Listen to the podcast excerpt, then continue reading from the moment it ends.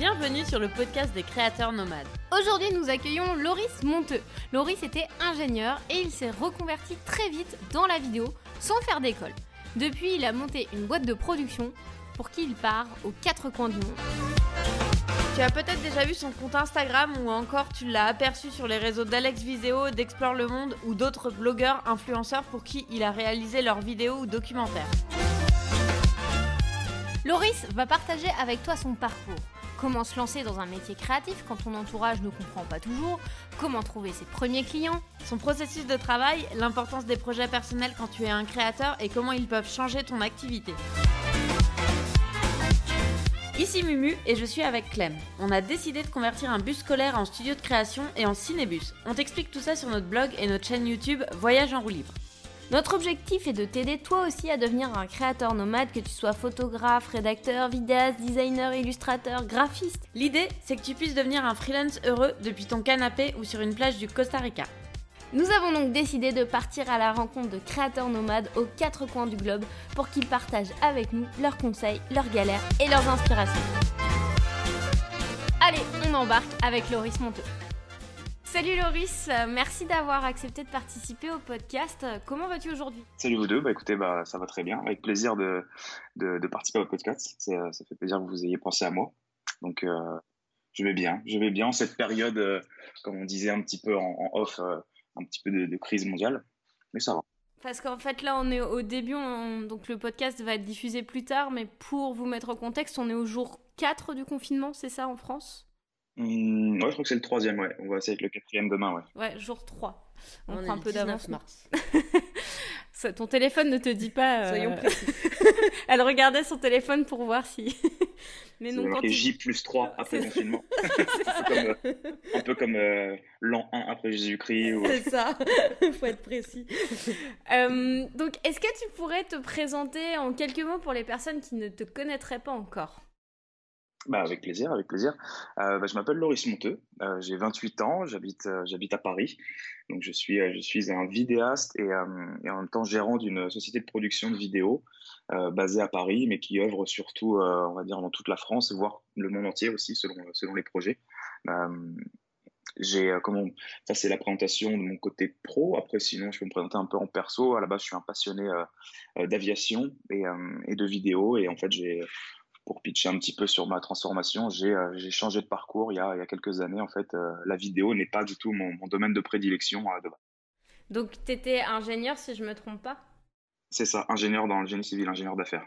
Ok, et qu'est-ce qui attends, fait... déjà, est-ce que tu peux traduire ce que ça veut dire? Alors, ingénieur d'affaires dans le génie civil, en fait, j'étais en charge de décrocher des contrats et ensuite de les gérer et de les suivre sur des chantiers type construction de viaducs, construction de tunnels, j'ai fait les chantiers du métro de Paris, euh, tout ce qui est gros chantier. En généralement, les montants, c'est dans les 300, euh, 500 millions, voire un milliard des fois euh, d'euros. Donc, c'est des gros chantiers. C'était pas du bâtiment, de la rénovation d'appartements ou autre.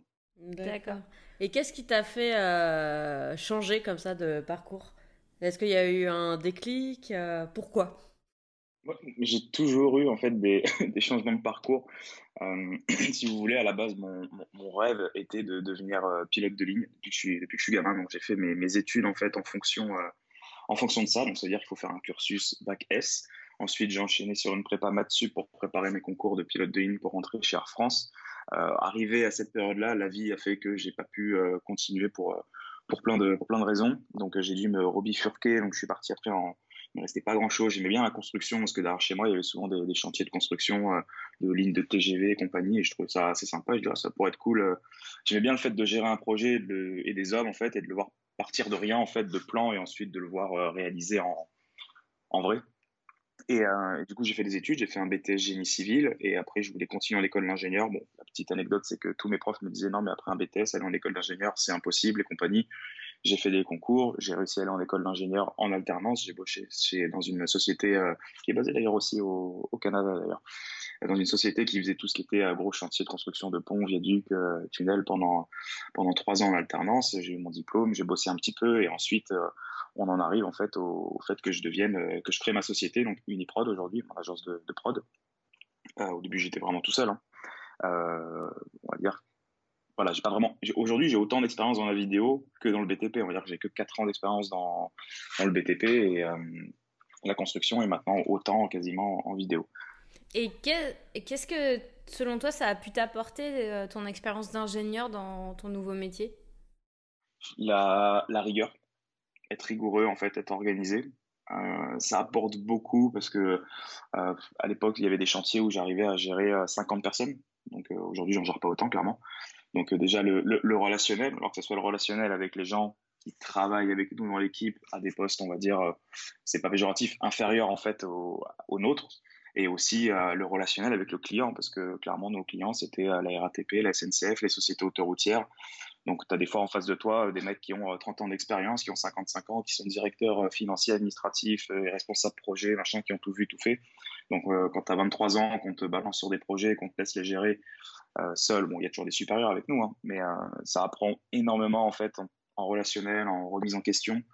je pense que c'est ça que j'ai gardé dans ma phase aujourd'hui d'entrepreneur. Justement, comment tu fais quand as... Parce que c'est souvent un blocage pour beaucoup. Euh, parce que par exemple, mon petit frère, il a, il a, monté sa boîte à 18 ans et il a toujours fait face à des gens qui euh, bah, étaient beaucoup plus âgés que lui. Et comment tu arrivais à gérer euh, ta crédibilité face à ces personnes-là? Est-ce que ça a été quelque chose qui été difficile ou, ça a été quelque chose qui était plutôt naturel chez toi? Ça dépend, ça dépend des cas. J'ai pas, j'ai pas de mauvais souvenirs en fait, parce que je pense que hum, il faut avoir en, soi en fait l'adaptabilité. En fait, il faut savoir s'adapter et en fait se mettre au même niveau je me disais toujours que moi, s'il faut, euh, dans 30 ans, euh, quand je serai responsable plus, plus, plus, et que j'aurai le petit nouveau, le stagiaire ou l'alternant qui sera là et qui sera nouveau, bah, je me mettrai à son niveau et donc je me mets aussi à leur niveau et en même temps je sais qu'ils savent que je débute et le but c'est de pas d'arriver de dire salut moi je sors d'une grande école d'ingénieur je sais mieux que toi je sais tout j'ai tout appris à l'école non c'est de se remettre en question de montrer en fait en face de la personne que ce soit un collègue ou un client qu'on sait se remettre en question et puis discuter, échanger. Le but, c'est que le client lui veut son projet, nous, on veut faire notre projet euh, en, bon terme. C'est d'arriver ensemble et de montrer qu'en fait, on fait une grosse cohésion d'équipe tous ensemble et qu'on avance ensemble et qu'on n'est pas là, en fait, pour se tirer dans les pattes. En réalité, c'est pas trop ça. en gros, euh, c'est d'avoir un, peu c'est d'avoir un peu d'humilité finalement. Oui, exactement. Oui. je pense que ça doit être valable dans n'importe quel domaine et n'importe quel métier. Hein. Je pense que ouais, c'est un, un, bon, euh, c'est un bon conseil. Et du coup, qu'est-ce qui euh, a été pour toi Quels ont été les défis en fait dans ta reconversion? Les défis, euh, les défis. Le premier défi, euh, ça, aurait été ma mère, je pense.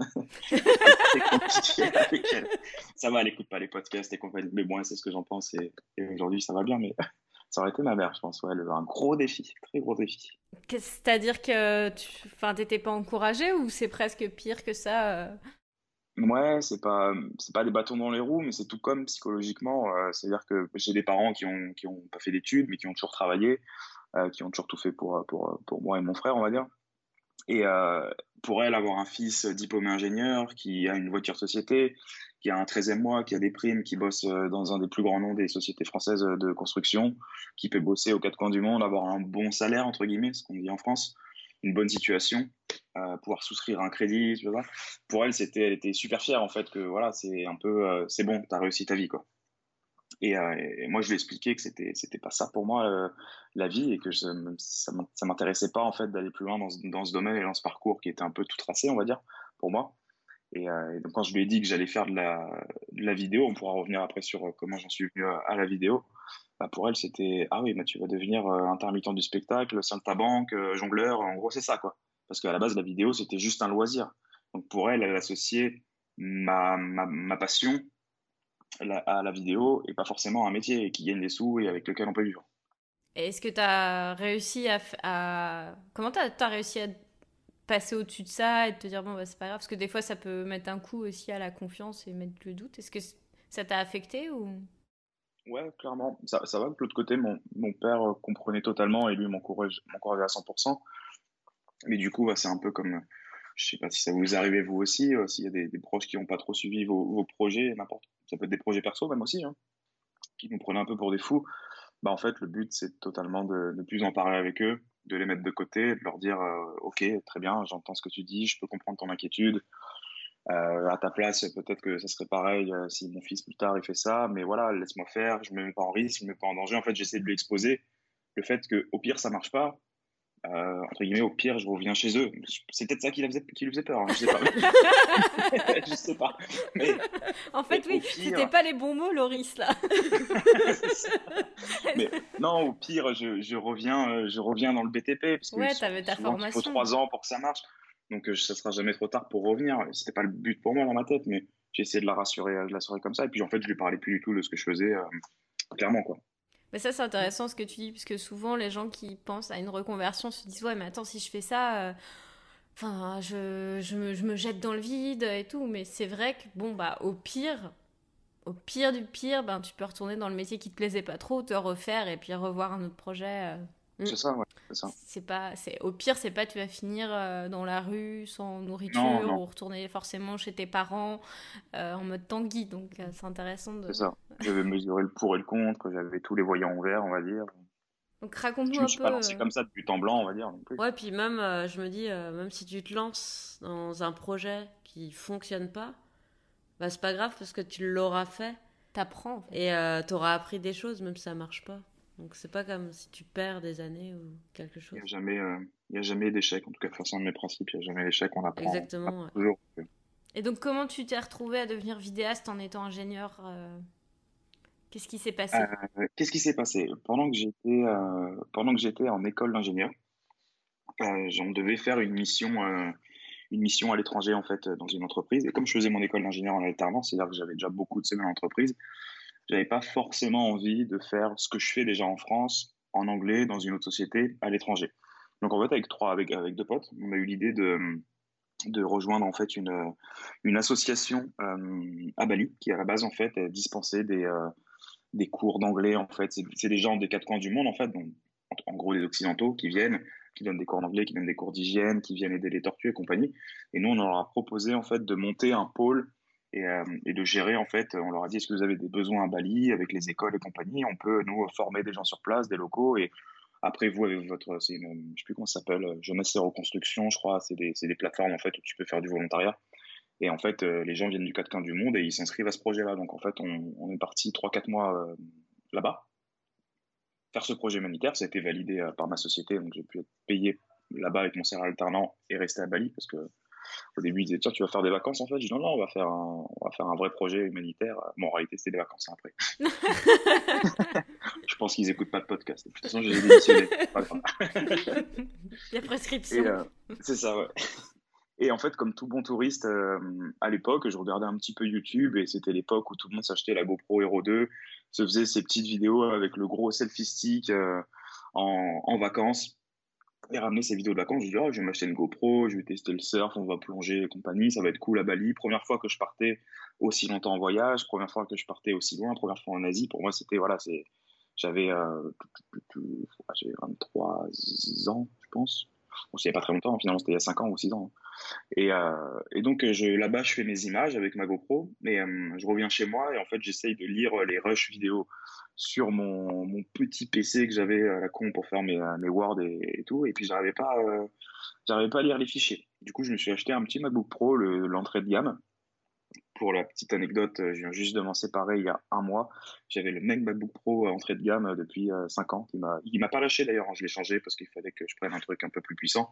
Vous qui faites du montage et compagnie, vous savez ce que c'est. Euh, euh, attends, attends, t'es en train de nous dire que tu as monté tes vidéos pro sur un MacBook Pro d'entrée de gamme. C'est-à-dire que c'était un, processeur quoi que tu avais euh, je, peux même pas, non, je peux pas l'ouvrir, il est derrière. C'était ceux qui se vendaient en entrée de gamme à 1300 euros il y a 5 ans. Ok, donc peut-être t'avais pas genre un i7 euh, dans, Oula, non. Mais comment tu faisais ça, ça, ça, devait être ça devait mouliner un peu. en fait, tu sais, c'est comme quand tu, je sais pas, quand tu as une Twingo euh, pendant 5 ans, que tu la conduis, tu es content, et puis un jour tu testes une Porsche et tu te dis ah ben en fait ouais c'est un peu mieux, un peu plus ça va un peu plus vite, ça accélère un peu plus. Bah, c'est ça en fait, c'est que je, en fait je montais, je sais pas si vous connaissez, je montais en proxy à la ah base. Ouais. Donc en fait, ça m'a pas empêché de faire des gros montages, de faire des, euh, un documentaire qui dure 1h07. Euh, ça, ça allait. Mais bien sûr, maintenant, aujourd'hui, je monte même plus en proxy, je mets mes fichiers 4K, ça tourne tout seul. Euh, je l'ai acheté là il y a un mois. je, je revis, quoi. J'ai voilà, laissé ma Clio, elle me sert de, pour faire des transferts de backup entre disques, parce que des fois, ça met du temps. Donc je laisse tourner tout seul et derrière. Juste pour euh, contextualiser pour les personnes qui connaissent pas la vidéo, les proxys, c'est en gros euh, euh, ton ordinateur, tu peux lui dire ok, donc ça c'est mes fichiers, mes gros fichiers, puis je vais les transformer en fichiers légers et je vais travailler juste avec les fichiers légers et à la fin je les repasse en fichier HD au moment de l'export. J'ai bien expliqué, voilà. Exactement, très bien expliqué. Et c'est ce que je conseille à plein de gens qui me contactent en me disant je vais me mettre à la vidéo, j'ai pas de budget d'acheter un ordinateur à 5000 euros ou 4000 euros. Euh, des fois, ça peut être plus. Hein. Je leur dis, bah, écoute, il n'y a pas de souci, sauf si ça, devient ton métier, que tu fais 10 euh, montages par jour, euh, tu peux monter en proxy, c'est une bonne alternative. Ça met un petit peu de temps à, l'import, on va dire, à la transformation des fichiers et également à l'export au final. Mais moi, je lançais ça le soir, ça tournait la nuit, et puis pareil pour les exports. en fait, j'étais habitué comme ça. Donc, mais là, non, je ne referai plus ça, c'est sûr maintenant. J'aime bien, la, j'aime bien la Porsche. Mais après, euh, ce que tu disais, c'est vrai aussi, tu sais, les MacBook Pro, nous, on a fait un tour du monde avec. Ouais. Les petits, et euh, c'est hyper solide quand même parce que. Bah, tu l'utilises encore, hein, le. Ouais, moi je travaille encore dessus. Il a, il a quel âge? Il a 6 ans, je pense. Ouais. Ouais, c'est la même génération. Ceux qui ont plus de lecteur CD, euh, d'ailleurs, c'est les, premières qui en avaient plus. je pense qu'on était entre ouais, un petit peu après cela peut-être. mais c'est vrai qu'ils ont fait le désert à 50 degrés comme l'hiver à moins 30. il est toujours là le truc. C'est clair. Et j'ai eu peur d'ailleurs parce que pour. Euh, bon, on va arrêter de parler d'Apple, mais euh, pour quand je me suis acheté celui-là, le dernier MacBook Pro, le 16 pouces là qui vient de sortir, je l'achète, je l'allume, le truc démarre pas, plante, ça fait des bugs et tout. Je dis attends, je vais pas acheter un MacBook Pro qui a duré 5 ans, je me dis je reste chez eux, c'est hyper fiable. Et là, le bordel, en fait, euh, à peine je l'allume, et il démarre pas. Et euh, je leur ai dit non mais changez-le moi. Non non, on va vous le réparer. Je dis non non, je veux pas, je peux pas partir en confiance aux quatre coins du monde avec un truc qui dès l'ouverture de la boîte ne démarre pas quoi. Je dis vous m'en donnez un nouveau direct. Je veux, enfin lui je l'aime pas. Et donc ils l'ont changé. Du coup on revient. Ouais euh, oui ils m'ont changé, ils m'ont changé. Du coup j'ai dû partir à Bali trois semaines sans ce sans ce MacBook et je l'ai récupéré euh, la veille de Noël quand je suis revenu. Donc tu as acheté un MacBook et là ta vie a changé c'est ça? Voilà, c'est ça. On va revenir sur, sur Bali Et du coup, en fait, je me suis dit, ah bah, je vais essayer de faire un petit montage. Donc, j'ai euh, utilisé eMovie, qui était par défaut. J'ai fait mon montage, je l'ai mis sur YouTube, je l'ai mis un peu sur Facebook pour partager aux copains. Et ensuite, en fait, ce voyage m'a carrément transformé. J'aimais bien la vidéo. Je, suis parti au Québec juste après avec, euh, avec un collègue de, de, travail. On était parti, euh, on était parti là-bas pour Noël et jour de l'an, toujours à la GoPro. Après, j'ai continué un peu mes voyages. En fait, j'ai dépensé tous mes sous que je mettais de côté dans les voyages et dans le, dans le matos vidéo. Je me suis équipé d'un premier petit réflexe. C'était un petit Canon 550D, je crois, à l'époque, que j'ai pas gardé euh, très longtemps, en fait, parce que j'ai vite compris qu'il fallait direct investir dans un bon boîtier plus cher pour le garder longtemps, plutôt que de dire j'ai que ça de budget. Mais en fait, je sentais que j'avais envie d'évoluer euh, en vidéo, quoi. Donc au début, en fait, mes montages vidéo, c'était uniquement des montages de mes voyages, on va dire. Ok. Et qu'est-ce qui a fait la transition en disant. Donc en même temps, là, tu étais euh, dans ton métier d'ingénieur? Ouais, c'est ça, en alternance à l'école, ouais. Qu'est-ce qui a fait Il y a eu un déclic à un moment euh? La transition, c'est que euh, à un moment, en fait, j'étais j'étais aussi au BDE en fait de mon école aux soirées, organisation de, de soirées. Et et en fait, j'avais une fois, j'avais, euh, organisé des soirées dans une des boîtes de nuit de Paris, et puis j'ai dit, euh, j'aimais bien les vidéos de soirée, puis j'ai dit au mec qui gérait la boîte de nuit, tiens, est-ce que je peux venir avec mon, mon appareil euh, Je te fais une petite vidéo, j'ai envie de tester, en fait, laisse-moi les portes ouvertes, les cartes blanches pour que je puisse filmer, après t'en fais ce que tu veux ou pas. Il me dit, ouais, pas de souci, par contre, je pourrais pas payer les compagnies, ouais, t'inquiète pas. Je fais ma vidéo, il la regarde, il fait, ouais, il dit, mais super stylé, attends, finalement, je vais, je vais te l'acheter. je crois que pendant trois ans pendant trois ans, euh, ouais, je, l'ai vendu vraiment pas cher, euh, mais euh, j'étais super content de, de, toucher 150 euros, quoi, en gros. Non, mais c'est intéressant de voir que tu as donné un truc gratuit et lui, il a trouvé ça tellement cool qu'il s'est quand même dit je vais te l'acheter. Exactement. Et la suite, c'est qu'il m'a dit écoute, moi, le, tout l'été, en fait, j'organise des soirées pool party en réunion parisienne. Je vais avoir besoin tous les week-ends d'un mec qui filme et qui fasse des montages. Franchement, t'es bon. Moi, je suis, il voyait, il sait ce qui se fait un peu dans le milieu artistique, vidéo et compagnie. Il avait une agence de com, il m'a dit voilà, je vais, te faire bosser, est-ce que ça t'intéresse.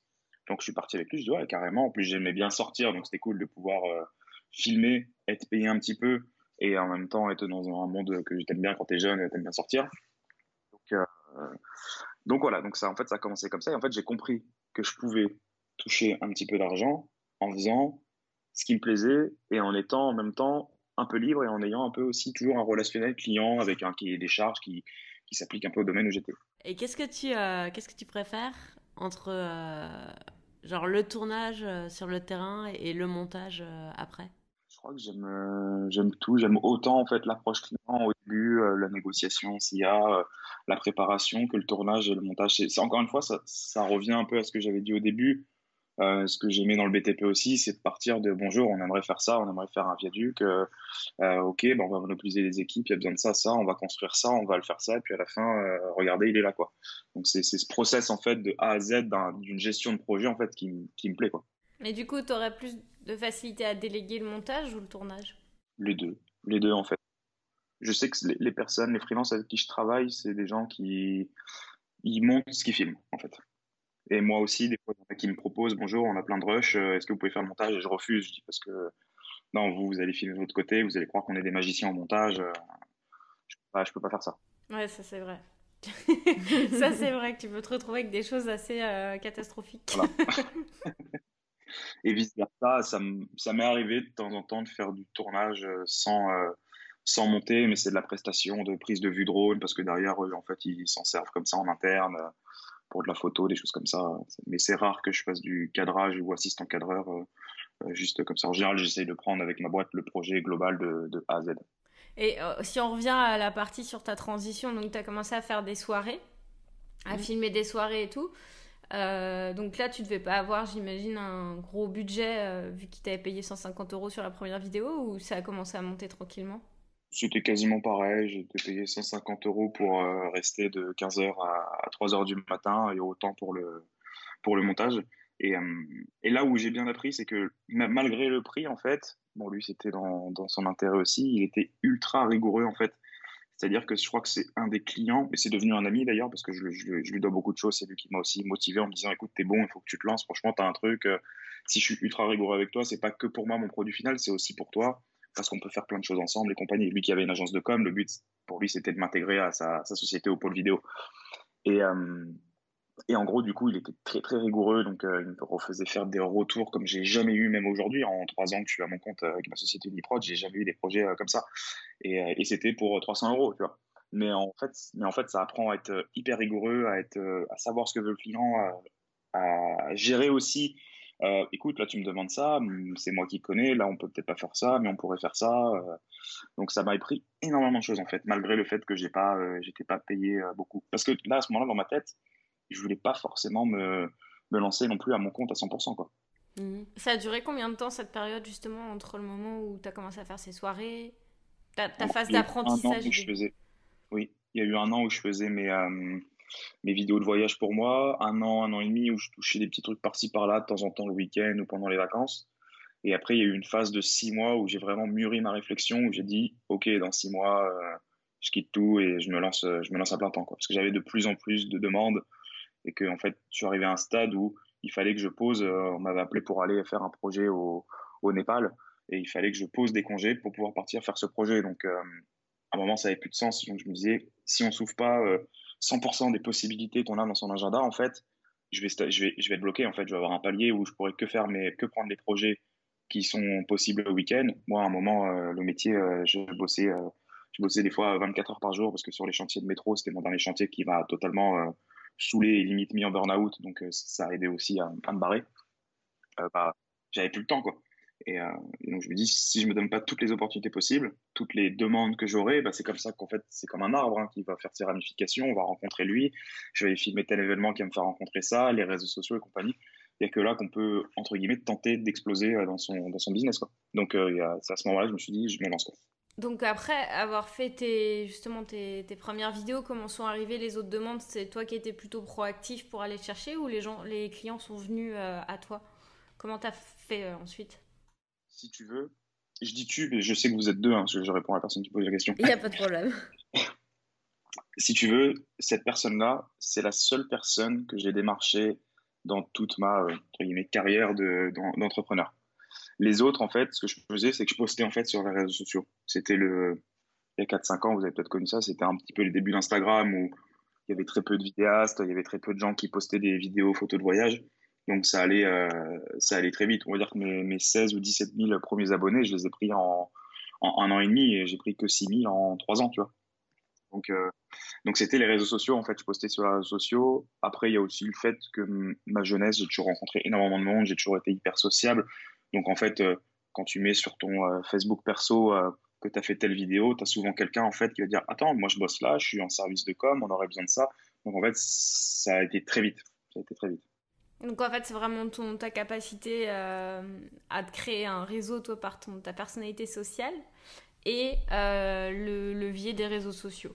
Exactement, c'est les deux, c'est ces deux-là. C'est les deux. Euh, je sais pas trouver le mot, mais euh, c'est ça. Et justement, avec quelqu'un qui aimerait se lancer aujourd'hui, est-ce que tu conseillerais d'investir du temps dans les réseaux sociaux?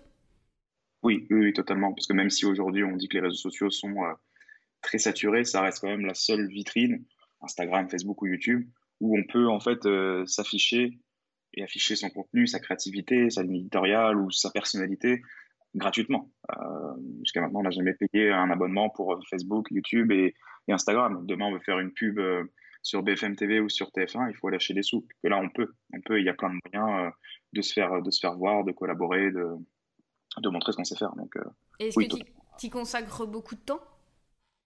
Pas trop. En fait, je le fais je le fais naturellement. Je poste euh, quand j'ai envie de poster. Je réfléchis pas en fait. Je sais que je pourrais être beaucoup plus euh, pointilleux en fait sur mes posts, sur euh, comment je poste, qu'est-ce que je dis.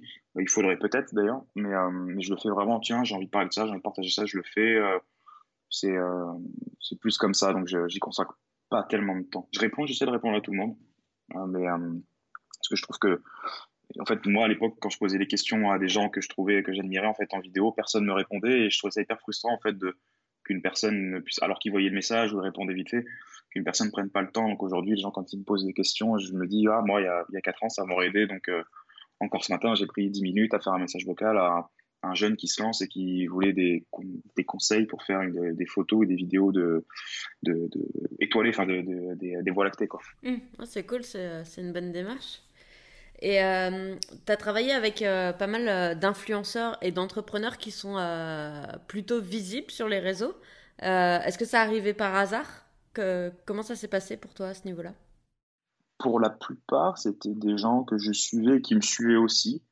Et en fait, par le biais des rencontres, si on prend l'exemple d'Alex Viseo, c'était un ami en fait à la base, mais on s'est connus via les réseaux sociaux, c'est-à-dire qu'il est tombé sur une de mes vidéos que j'avais fait à, à l'époque, il a dit ah, elle est cool ta vidéo, tiens, je suis là, je suis à Paris, j'ai vu que à Paris, on pourrait se boire un verre, on, a bu un verre, on est devenus potes pendant huit mois.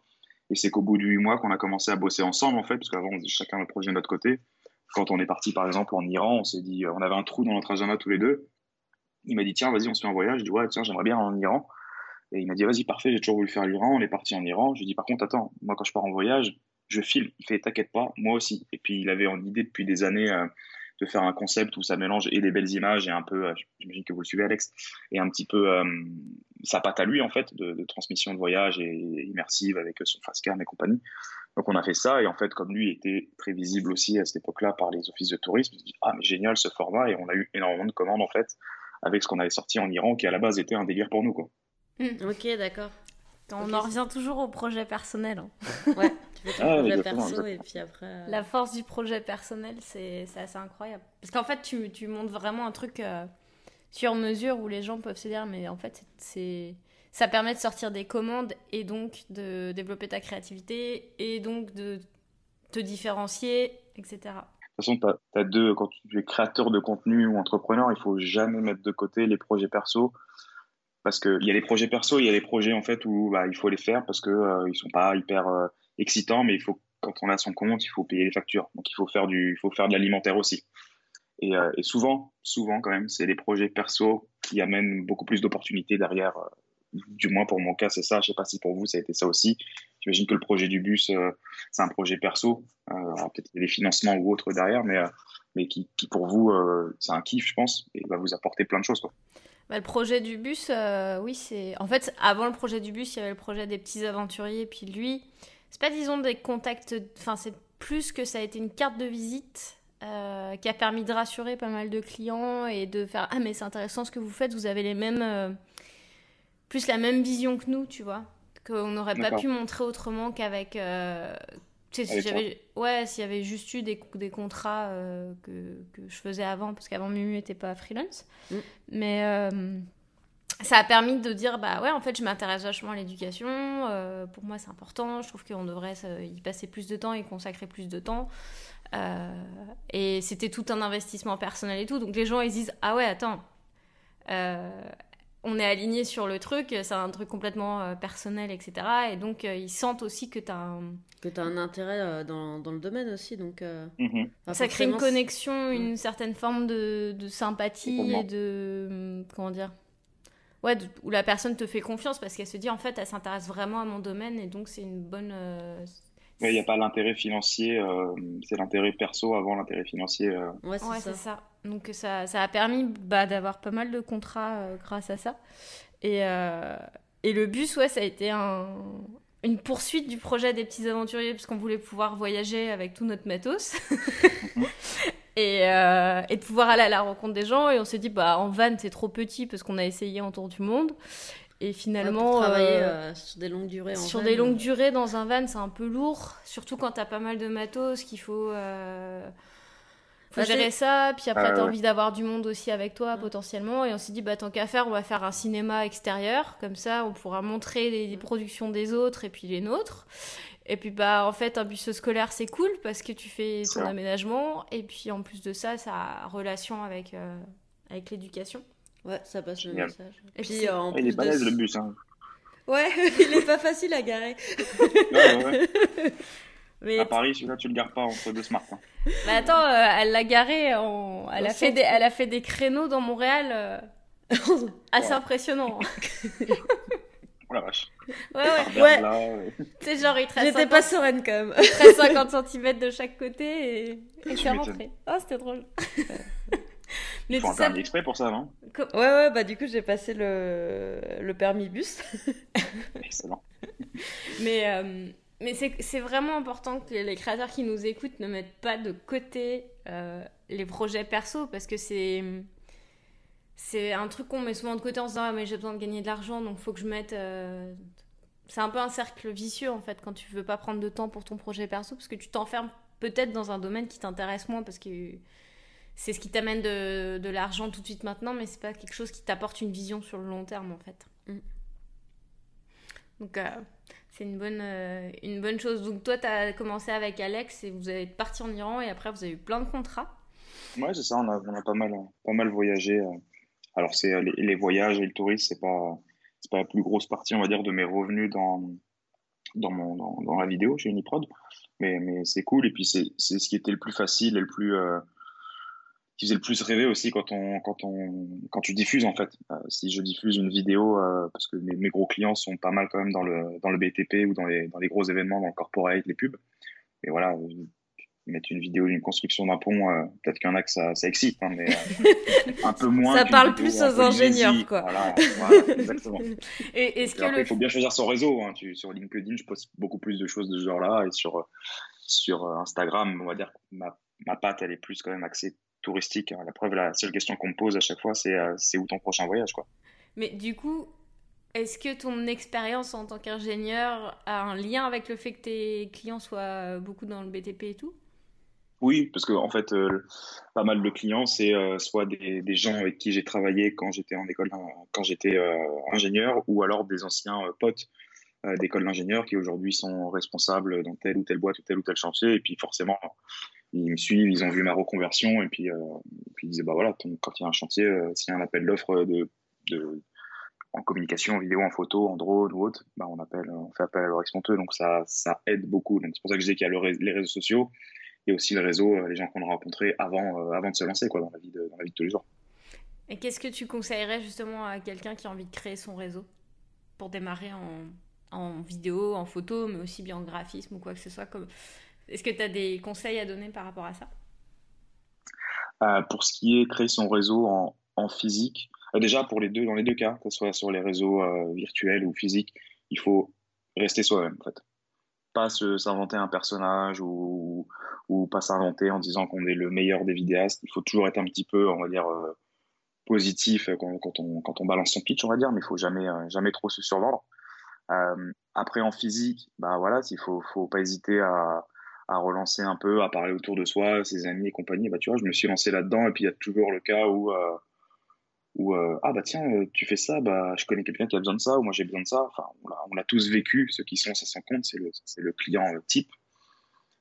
Après pour rencontrer du monde ce que je faisais beaucoup au début et que je fais plus du tout j'allais dans des ce qu'ils appellent les boost breakfast des des déjeuners, des déj où il y avait des entrepreneurs, des gens qui se lançaient, euh, qui étaient organisés, c'était souvent gratuit, ou on rencontre du monde qui se lance. Donc au début, euh, c'était des gens avec pas trop de budget, ouais, bah, je lance ma boîte, toi aussi tu te lances en vidéo, bah vas-y, on essaie de faire ça, j'ai tant de budget, on fait ça, et puis tu avances en fait avec des gens qui grandissent, et puis ces gens, euh, aujourd'hui, que j'ai rencontrés au début, ils ont tous grandi, et leur boîte bosse bien, et c'est des gens avec qui je bosse régulièrement, quoi.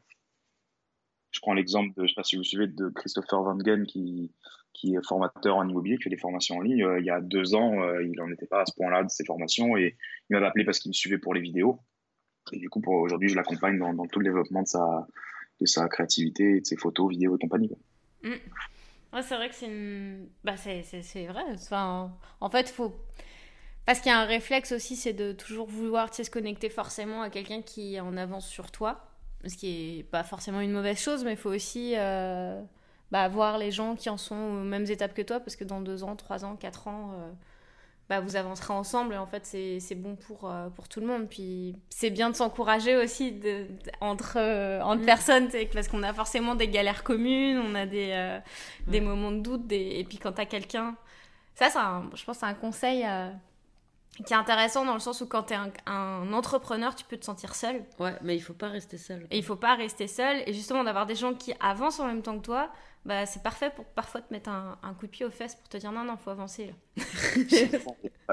que ce soit dans le même business ou dans un business opposé, quoi. Ouais. Ouais, carrément. Oh, c'est, euh, c'est un bon truc. Nous, à deux, au moins, on a pu se mettre des coups de pied aux fesses quand il fallait. Mm. Mais euh, c'est vrai que c'est important de s'entourer. Euh. Et du coup, pour toi, qu'est-ce que ça veut dire être un entrepreneur? Waouh, très bonne question. Je n'ai jamais posé celle-là.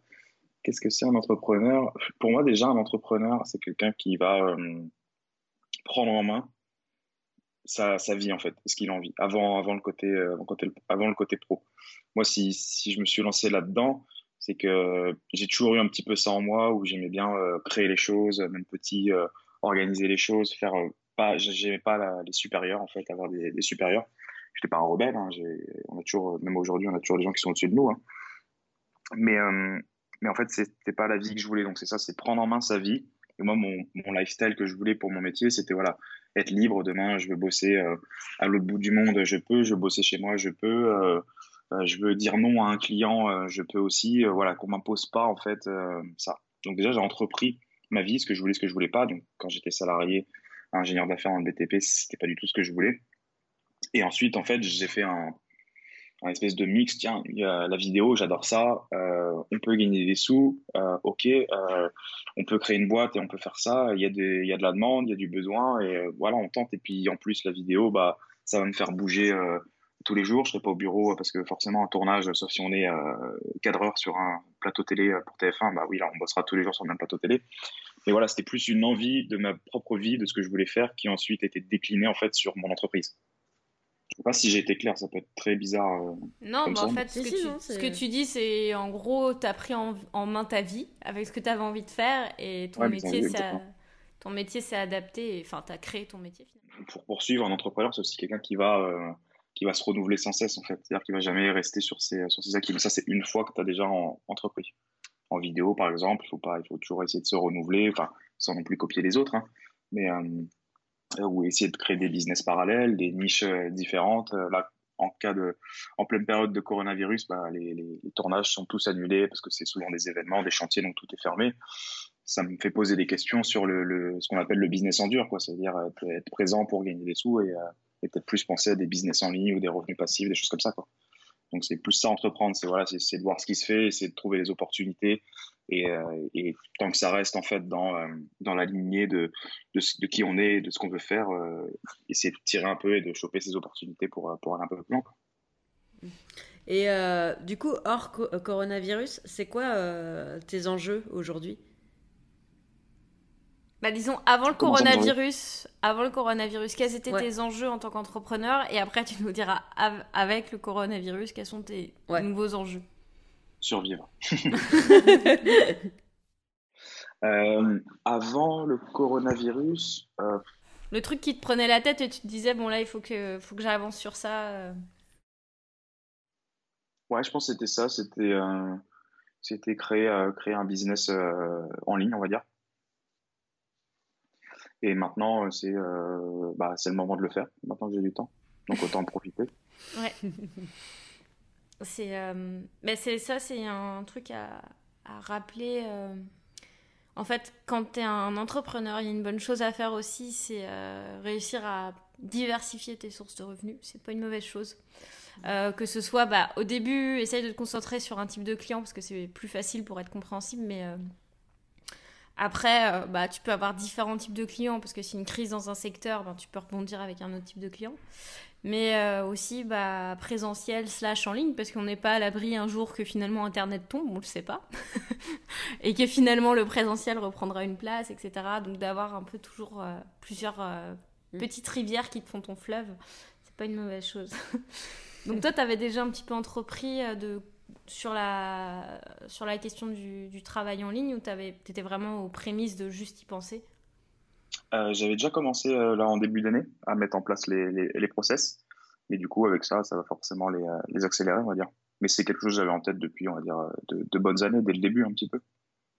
Mais en fait, sans prétention, par le succès, c'est-à-dire que en fait, j'étais toujours en flux tendu, tournage, préparation de tournée, gestion de projet, tournage, montage, c'était que ça pendant trois ans. Donc j'avais, j'avais jamais de temps en fait, où je me prenais jamais de temps pour pour penser à d'autres choses en fait, qui, qui, qui me ferait kiffer, qui, dont j'ai envie de faire, euh, qui serait lié aussi à une, certaine rentrée d'argent aussi, parce qu'on fait pas, ça, ça aide aussi. Hein, on va pas, je vais pas, on va pas se cacher qu'on fait euh, aussi c'est un peu pour pour vivre et payer les factures, comme je disais tout à l'heure.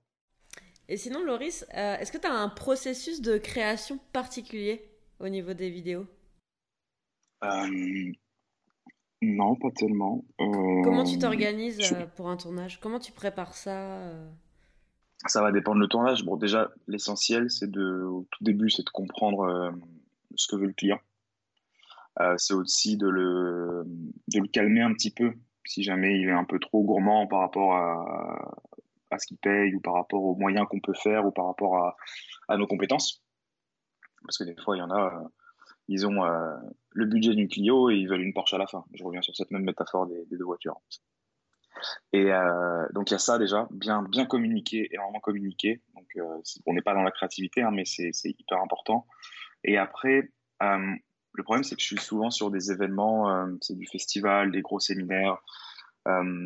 Le voyage, en fait, ce que je fais, c'est qu'en général, quand il y a une destination, je vais pas du tout regarder ce qui s'est fait, à quoi ça ressemble. Et en fait, j'essaye d'y aller avec, parce que j'ai commencé comme ça, c'est que je voyageais avec ma GoPro, avec mon petit réflexe.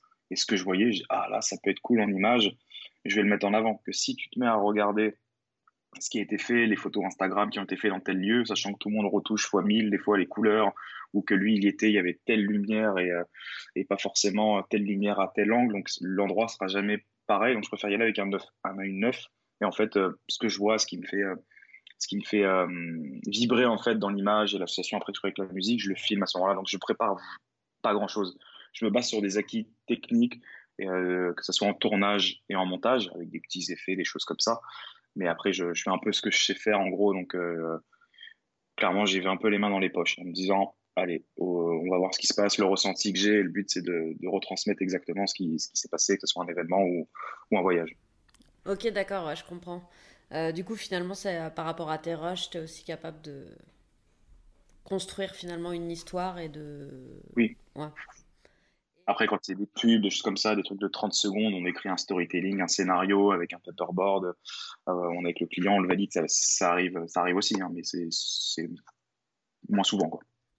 Ouais, en fait, ça dépend plus euh, finalement de ton format et du secteur dans lequel tu évolues. Exactement. Si tu fais un du voyage et de l'événement. Euh, c'est ça. Du BTP, il faut filmer ce qui se passe, ce qui se passe sur le chantier. Donc, Ouais. Et c'est quoi le projet dont tu es le plus fier aujourd'hui? Et pourquoi? Euh, c'est euh, c'est le film qu'on a fait avec euh, avec Alex. J'en étais sûr. en Iran. Premier voyage, pas. Premier pas vers un voyage engagé. Non, celui en Afrique, au Congo. Ah, ok, d'accord. Oui. On a sorti. Ouais, l'Iran, j'en suis j'en suis fier aussi, ouais. Mais ce, ce film-là, ouais, parce que ça a été quasiment une année de, de préparation et d'organisation des galères jusqu'à la dernière minute pour que moi je puisse avoir mon visa parce que je suis une boîte de prod vidéo donc là-bas c'est des dictatures et c'est la guerre et ils se sont dit oh là c'est des journalistes. Donc moi j'ai failli pas y aller et sur place c'était des, galères à en pas finir c'était hyper hyper puissant et c'était aussi le le moment en fait de faire c'est un projet perso hein, comme on dit au début c'est le moment de faire passer un message et des choses qui me tenaient à cœur en fait via euh, une compétence que que j'ai en fait. J'ai toujours admiré les gens qui avaient des, des particularités des compétences et qui les mettaient en fait euh, à disposition des autres pour faire passer un message pour euh, pour aider pour faire de l'humanitaire. Donc bah pour moi c'était la vidéo. Pour Alex c'est la chat et, et, bien bien transmettre les émotions d'un voyage. Et en fait à nous deux, on a essayé de faire passer les messages et de montrer en fait comment ça se passe un projet humanitaire de A à Z avec euh, deux blancs euh, qui ne connaissent rien en fait et qui sont totalement avec un regard euh, neutre. Puis vous avez mis beaucoup de temps non, à le monter ce projet? Oui, oui, oui, parce que parce qu'il n'y avait pas d'enjeu financier derrière. C'était, on l'a fait, on a décidé, on aurait pu, on aurait pu se faire payer si on voulait. C'était avec chaque assurance que vous connaissez. et il y a ça, euh, et il y a aussi le fait que bah, j'étais totalement débordé par, euh, par mon boulot derrière. Donc, c'était priorité un peu aux clients qui payaient et qui râlaient en disant ah oui, euh, on veut à la fin de la semaine et compagnie. Et on a pris le temps de le faire pour, parce que c'était la première fois aussi qu'on faisait ça avec Alex. Donc, donc voilà. Donc, ouais, le projet est quasiment sorti 8 mois ou 9 mois après la fin du tournage. Quoi. On a fait ça en avril de mémoire. Ouais, avril, et on l'a diffusé fin février. Donc, il était fini fin décembre. Et ça fait quoi le moment où le, vous commencez à publier à diffuser le... À diffuser, ça vous a fait quoi comme sensation? C'est à travailler très fort dessus, c'est un projet perso dans lequel vous avez mis beaucoup? Euh, On avait peur du, du, retour des gens. En fait, on n'attendait pas, on pas un nombre de, de vues, même si ça fait toujours plaisir quand tu fais, je dis n'importe quoi, 100 millions de vues sur une vidéo. Mais c'était, est-ce que ça va plaire aux gens? Est-ce qu'ils vont s'y retrouver? Est-ce que ça va leur donner envie de de faire quelque chose de similaire. Alors, pas forcément d'aller au Congo, parce que je recommande à personne et moi, j'y retournerai plus là-bas parce que c'est trop dangereux. Et je sais pas pourquoi on a été là-bas. Mais. Euh, comment. attends, attends, attends, Comment vous, ouais, comment vous êtes retrouvé au Congo Enfin, pourquoi vous avez choisi cette destination particulièrement? On m'a bandé les yeux. Je suis rentré dans l'avion et il y a Frédéric Lopez qui est arrivé, qui m'a dit on va une inconnue. non, en fait, si tu sais, on est parti avec Ludovic Hubler de Travel of the Mission qui lui, en fait, à l'époque, quand il travaillait euh, dans une association monégasque qui euh, s'appelait Peace Sport, qui en fait euh, essayait de gérer la paix de ces quatre pays là de la région des Grands Lacs qui se font la guerre en fait depuis des années, hein, Rwanda, Burundi, Congo. Lui en fait connaissait très bien là-bas, connaissait des associations locales. Donc en fait c'est lui qui a géré, qui a pris contact avec différentes associations de, ces quatre pays pour pour voir leurs besoins en fait. Donc c'est parti de là à la base, on pensait faire ça en Inde avec des orphelinats. Le but, c'était de faire un projet humanitaire. Ça aurait pu être construire juste une école. Là, on est parti sur plusieurs projets différents, ce qui a permis, en fait, peut-être à chacun de se retrouver. Ça peut être, euh, je ne sais pas si vous l'avez vu, du coup, le film. Euh, ça, peut être, voilà, construire une école, qui est peut-être un projet qui me ressemblait plus à la base, euh, moi qui venais de la construction. faire des dons, des dons, faire, faire juste aller échanger avec les enfants, jouer de la musique. C'était pour que le plus de personnes, en fait, se retrouvent dans, euh, dans ce premier pas, en fait, dans, dans, dans l'engagement et dans l'humanitaire. Et donc, la réponse que le public a donnée au, au film, qu'est-ce que ça t'a fait finalement? Euh, une entière satisfaction à 100%. Non, c'était top. Les retours, les retours des gens étaient, étaient vraiment euh, très positifs. Même le peu de retours négatif. Au final, il y a eu des échanges assez constructifs derrière, parce qu'il y a eu deux, trois personnes qui nous ont dit Ouais, vous arrivez un peu, euh, les blancs occidentaux, on a de l'argent, on va vous aider. Ça peut être perçu comme ça, en effet, dans le film. Hein, pour, euh, souvent, c'était des gens qui étaient liés à des, associations euh, africaines. Donc, est-ce que c'était de la jalousie sur ce projet, sur Ludovic Hubler Est-ce que c'était vrai? Nous-mêmes, on s'est remis en question. Hein. C'est vrai qu'on est arrivé, bonjour, on a un petit peu d'argent, on va vous aider. Est-ce que ces projets vont servir? C'est ce que le cybercafé aujourd'hui sert à faire des arnaques le bon coin, tu vois on sait pas, c'est pas évident, mais non, en fait, voilà, c'était de, de, dire qu'on avait, euh, voilà, qu'on a tenté de le faire. On n'y allait pas en disant on sait tout faire. Justement, le but c'était d'y aller avec un œil neutre et de voir comment ça se passe avec nos doutes, nos échecs euh, et de, tout montrer en fait. C'est qu'on a tout montré, euh, on a tout montré ce qui s'est passé quoi. Est-ce que, est que, ça a changé quelque chose en toi de participer à ce projet? Euh, totalement, ouais, ouais. J'avais déjà fait pas mal de petits projets humanitaires. Il y a eu Bali, j'avais fait un projet aussi au Népal après le tremblement de terre. Euh, J'aime bien chaque année faire, euh, faire quelque chose euh, un peu comme ça. Mais euh, ouais, quand je suis revenu, je crois que j'ai mis un mois à m'en remettre parce que c'était, je sais pas si vous êtes déjà allé en Afrique dans des lieux clairement pauvres. Hein. Ils sont pauvres, ils, ont été touchés par des guerres, des, des, vraies pandémies. des, c'est dur en fait de se dire que ce qu'on a fait, bah, c'est rien en fait. On a l'impression d'avoir rien fait. Euh, on a juste construit euh, deux salles de classe euh, dans une ville où il y a des millions de, où il y a eu des millions de morts. On a juste mis un réservoir à eau. Donc on l'impression qu'on n'avait rien fait, mais au final voilà, c'est c'est toujours ça et et de revenir ici en fait, il y avait un décalage énorme, énorme, énorme. J'ai pas, je, je, je, détestais tous mes amis qui se plaignaient pour rien. Je je voulais plus écouter personne parce que j'ai l'impression que ouais ça m'a ça m'attristait en fait. Fait, je suis quelqu'un d'hyper empathique donc euh, je prends un peu la misère des autres sur, euh, sur moi. Mais après, euh, les rencontres qu'on a fait là-bas, non, c'était dingue. Hein. C'est bon, un peu ce qu'on cherche aussi des fois dans le voyage, mais non, c'est je, je, recommande à, à, beaucoup de personnes. Vous, vous savez ce que c'est aussi. Vous avez fait le tour du monde un peu dans cette optique-là.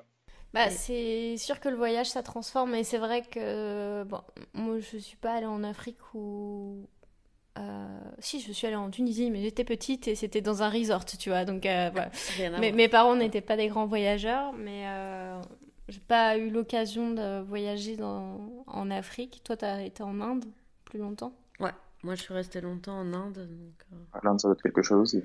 Aussi, ouais. C'est une destination qui, qui marque, paraît-il? Ouais, c'est assez marquant, c'est sûr. Bah, c'est sûr que tu as. Bah, c'est très particulier l'Inde parce que tu vas avoir euh, vraiment de la misère, puis à côté, tu vas avoir des personnes immensément riches aussi. Donc, ouais, il y a des gros contrastes euh, sociaux, ouais. Donc, euh, donc, je pense que l'Afrique, c'est encore autre chose, tu vois. Surtout que là, c'est des pays bah, plus ou moins en guerre, ou qui en sortent, ou qui. Donc, ouais, non, c'est quand même. J'imagine que ça a dû te marquer. Est-ce que, est que tu sentais qu'il y avait comme aussi un c'est un peu dur de dire ça parce que nous, on n'est pas responsable en tant qu'individu, mais plus. Euh, bah, les Européens sont arrivés là-bas et ils ont foutu le bordel. Euh, puis on nous apprend à l'école qu'en fait, on a mis des infrastructures, tout ça, mais qu'en fait, ben. Ça n'a pas forcément été fait de la bonne manière. Et euh, est-ce que tu as ressenti quelque chose comme ça quand tu t'es quand es allé là-bas avec, enfin, je sais pas, pas une culpabilité, mais une certaine forme de responsabilité par rapport à la situation? Un petit peu, et puis ça, faisait partie de certains échanges qu'on avait avec les enfants quand on leur disait c'est quoi vous l'image de la France, et il y en a quelques-uns, euh, d'ailleurs je crois qu'on l'a mis dans le film, qui disaient euh, la France vous êtes un pays raciste, colonialiste et compagnie. donc on expliquait quoi là, nos, ancêtres ont fait peut-être des, erreurs, aujourd'hui il faut peut-être, nous on est, ça se passe plus comme ça aujourd'hui, euh, après, dans un autre cas, c'est que j'aime bien me renseigner un petit peu sur les situations un peu géopolitiques, pourquoi, pourquoi il y a des guerres, pourquoi il y a des rebelles? Et au final, on en revient toujours à la même chose, c'est que c'est les grosses sociétés occidentales, pour en citer aucune, qui sont implantées dans ces pays-là et qui dévalisent encore les pays pour euh, prendre du pétrole, du gaz, du lithium. Enfin, ça, ça dépend du pays. Les richesses naturelles, quoi. Les richesses naturelles. Et du coup, forcément, bah, il y a des rebelles qui disent bah non, pourquoi on ferait ça? Parce que le gouvernement il est corrompu, donc ils s'attaquent au gouvernement et pour euh, se faire entendre, bah, ils massacrent des villages. Donc oui, c'est on se culpabilise parce que quand on achète un iPhone ou quand on fait le plein de sa voiture, au final, c'est-à-dire qu'on participe peut-être à tout ça. Après, j'essaye de pas trop y penser parce qu'à partir de ce moment-là, bah, tu, tu vis plus, tu t'achètes plus aucune fringue, mais il faut quand même en avoir euh, conscience, quoi. clairement conscience que, que tout ça, en fait, ça, ça engendre, euh, ça engendre encore des, désastres indirects, on va dire c'est pas le français euh, ou le belge. Là-bas, c'était les Belges hein, qui les connaissent. Heureusement qu'on n'était pas belge. Je pense qu'on serait pas en vie ou qu'on serait capturé. Parce qu'ils nous demandaient, vous êtes pas belge Non, les Français, ah, ça va, non, on vous aime bien. Je pense que tu vas au peut-être au Bénin ou ailleurs ou d'autres endroits où c'était les Français qui avaient colonisé, c'est peut-être la même chose. Mais les Belges, ils les aiment pas. Hein. Avec l'histoire du Rwanda, tout ça, ils veulent pas, pas entendre parler. Ah, c'est compliqué. Hein. C'est des situations compliquées. Et euh, est-ce que tu as un, projet là euh, en tête euh, que tu aimerais réaliser, un futur projet?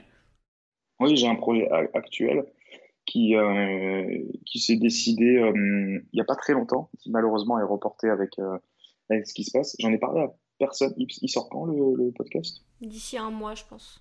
Ok, c'est pas grave, tant mieux. Pour ceux qui écoutent, ils auront l'exclu. C'est pas, c'est pas un secret de la CIA. Hein. Mais euh, j'ai mes potes qui, qui, il y en a deux qui sont coach, coach sportifs, qui ont un, un, un de leurs clients, on va dire, depuis des années, qui est, qui est une maladie. Je sais pas c'est laquelle, mais du coup, il est tétraplégique et il a plus que ses mains et sa tête. Et c'est un gamin qui se laisse pas abattre parce qu'il a fait une école de commerce, il bosse dans une société, même s'il est en fauteuil roulant et qu'il a du mal à parler. il essaye de voyager euh, et il avait comme rêve de faire le marathon de Paris. Forcément, il ne faut pas le faire. Euh, vous l'aurez bien compris. Et euh, du coup, ils ont dit, bah, écoute, on va le faire avec toi. On va acheter une, une Joëlette, en fait, où c'est un espèce de, comme une poussette, en fait, sur une roue où, en fait, on peut être à quatre à tenir ça. Et il y a une équipe de 10 personnes qui s'est fait, où ils s'entraînent et tout. Et j'ai trouvé, en fait, le, voilà l'engagement, l'amitié, la fraternité euh, de, ce truc-là, de ce projet euh, tellement énorme. Euh, alors moi j'ai déjà fait deux semi-marathons, j'ai jamais fait de marathon, donc je me suis pas dit je vais courir avec eux. Mais du coup encore une fois, qu'est-ce que c'est ma compétence? On y revient. Je sais faire de la vidéo, je sais peut-être transmettre des émotions, un message.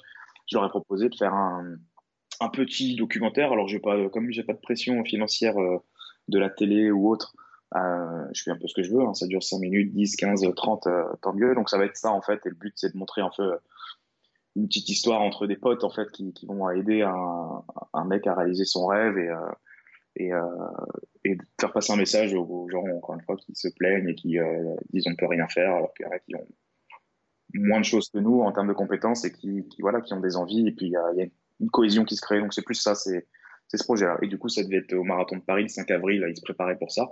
Mais le marathon est reporté au mois d'octobre. Donc ça, ça, ça décale le, le rendu, forcément. C'est super beau, en tout cas, comme, euh, comme projet. Comme projet. Enfin, je suis comme euh. ils vont ils vont faire un marathon, euh, ils vont réaliser son rêve, mais en plus tu as toute la comment dire, la pression physique du marathon, mais c'est-à-dire qu'ils ont en plus de ça le, le fait de, de pousser et de porter leur, leur ami à travers ça. Je trouve ça super beau comme, euh, comme projet. C'est un, enfin, voilà, inspirant. Au-delà de ça, c'est ce qu'on va parler un peu dans, le, dans, le, dans, la vidéo, il y a ses parents en fait qui, qui ont monté une espèce d'association, un concept euh, de colocation euh, inclusive en fait, où bah, forcément leur fils, il a aujourd'hui 24 ans, 23 ans, il aimerait son indépendance. Pas forcément, il n'a pas le choix d'être avec des gens. Hein. Il peut pas se faire à manger. Il peut pas. Euh, il y a, pas voilà. Il y a, beaucoup d'aide, on va dire, à domicile. Mais euh, et en fait, ses parents ont créé. En fait, ils ont acheté un appartement qui mettent en colocation pour des gens en fait qui n'ont pas trop de revenus. Donc en fait, eux aussi font le marathon. Du coup, dedans, je crois qu'il y a quelqu'un qui vient du Rwanda, qui fait des études d'architecte à Paris, mais qui n'a pas du tout les moyens de se payer un loyer à Paris. Donc en fait, il bénéficie d'un petit loyer de sa colocation.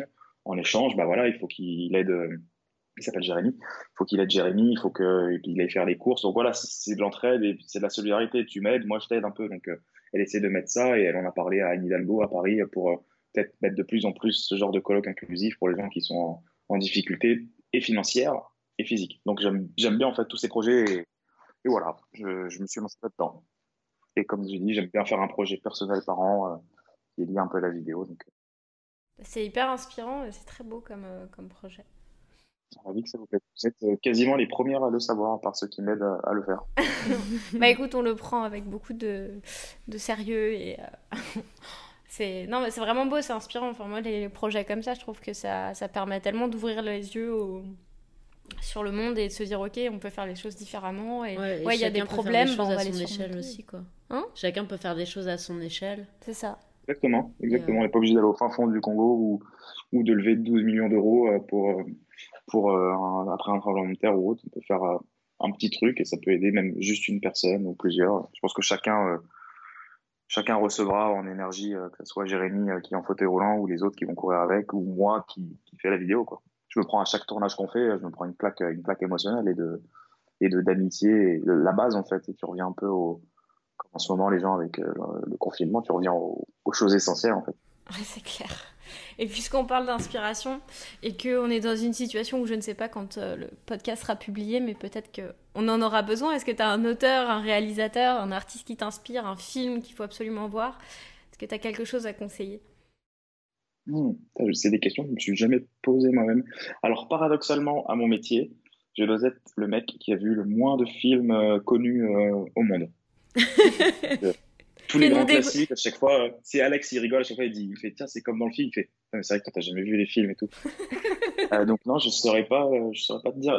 quand j'étais petit, à, 10 ans, j'avais lu le classique aujourd'hui, Paulo Coelho, l'alchimiste. C'est mon père qui m'avait dit tiens, lis-le. Je l'ai lu, c'est pas mal. Et je, lisais énormément quand j'étais petit. que vous, devez connaître peut-être ce livre ou pas, l'alchimiste de Paulo Coelho. Je l'ai pas lu, non. Qui est, bah, lisez-le, qui est. après, je pense que vous êtes dans cette même démarche aujourd'hui naturellement, mais qui m'a vraiment, vraiment marqué pour le coup. Ok, bah on retient. Et une petite lecture. Euh. Tu peux juste nous faire un petit euh, synopsis euh, du, du, livre? Le synopsis, Ouh, ça va être dur de faire un synopsis sans dévoiler. En gros, c'est un berger qui habite en Espagne, de mémoire, ça fait très longtemps, je sais faire très ma mémoire, qui est à la recherche d'un trésor. On lui dit qu'il y a un trésor quelque part dans le monde. Et en gros, il va, il va aller partir à la recherche de, de, ce trésor avec les indices et les rencontres qu'il va faire va faire. Et, voilà. et tout l'intérêt est dans la dernière page du livre. Il faut pas lire la dernière page, hein, il faut lire en entier. et voilà, on invite tout le monde à le lire et nous, on va, on va le lire aussi. Donc, euh... Je sais pas si Clem va être capable de se retenir de lire la dernière page. Euh, bah, le, dernier. Le problème déjà, c'est que je lis sept livres en même temps, donc il faut que j'arrive à. non, de mémoire, c'était la page 167, euh, si je me souviens bien. c'est le, petit, le petit problème. Euh, bah, écoute, Laurie, c'était super intéressant. Tu as partagé plein de choses et tout. Euh, est-ce que tu peux nous dire où est le meilleur endroit pour te suivre? Euh, Je dirais Instagram, sous le nom de Loris Monteux. Prénom, non. Monteux, Loris Monteux. c'est ça. Pas de pas de point. Eh ben, si les personnes euh, qui nous écoutent ont envie d'en savoir plus sur Loris, euh, tu peux le rejoindre sur Instagram. Tu as aussi une chaîne YouTube? J'ai une chaîne YouTube, mais je, comme je crée pour les autres YouTubeurs, on va dire, ou pour d'autres sociétés, en général, je fais pas de doublon de, sur ce que j'ai créé. Mais il y a, y a, des vidéos, il y a notamment, je crois, ma première vidéo, celle de Bali. Alors, allez faire un tour pour voir. Euh, bah, justement, c'est intéressant de voir l'évolution aussi, j'imagine, entre euh, ce que tu as fait et, euh, et aujourd'hui. Beaucoup de vidéos sont sur Facebook ou alors sur euh, le site internet de, de Uniprod, de ma société. Il y a quelques vidéos aussi de tout genre. Il y a du BTP pour ceux que ça excite, de, la conférence Microsoft, du festival électro, du voyage, il y a tout, du sport. C'est parfait. Bah, on va mettre les liens en commentaire du podcast et on pourra aussi les retrouver dans l'article. Ouais. merci beaucoup Loris. Merci. on te souhaite euh, un bon confinement et puis que tout se passe bien pour toi et que ça te permette aussi d'avancer sur des projets qui te, qui te plaisent et de travailler dessus. Euh. Comme on disait juste avant, ça permet aussi de prendre un peu de recul. Et un peu de temps ça. ça. fait du bien, ouais. Malheureusement, pour d'autres qui, qui en périssent, ça, j'essaie de voir le positif. Ouais. Il faut toujours euh, essayer de trouver des solutions euh, quand tu es en, en, situation de crise. Donc euh, voilà. Merci beaucoup Loris. Et Merci à vous. Merci. À très bientôt. À, très, bientôt. Merci d'avoir écouté le podcast et d'avoir partagé ce moment avec nous. Si toi aussi tu as envie de développer une activité de freelance à temps plein ou à côté de ton emploi pour multiplier les sources de revenus, on t'offre un guide de 50 pages qui va à l'essentiel pour éviter les erreurs les plus courantes des créateurs freelance. Tu peux le télécharger sur créateurnomade.com slash guide, au pluriel créateur nomade. Et si tu aimes cette émission, prends quelques secondes pour la partager avec un ami que cela peut inspirer. Le podcast grandit grâce au bouche à oreille. Laisse-nous aussi une appréciation sur Apple Podcast et abonne-toi. C'est le meilleur moyen pour dire à la plateforme que les contenus te plaisent et qu'ils peuvent plaire à d'autres créateurs. Et ça permet aussi de motiver d'autres invités inspirants à venir partager leur histoire ici. Et si c'est pas déjà fait, abonne-toi, partage et voyage. Depuis ton canapé en ce moment.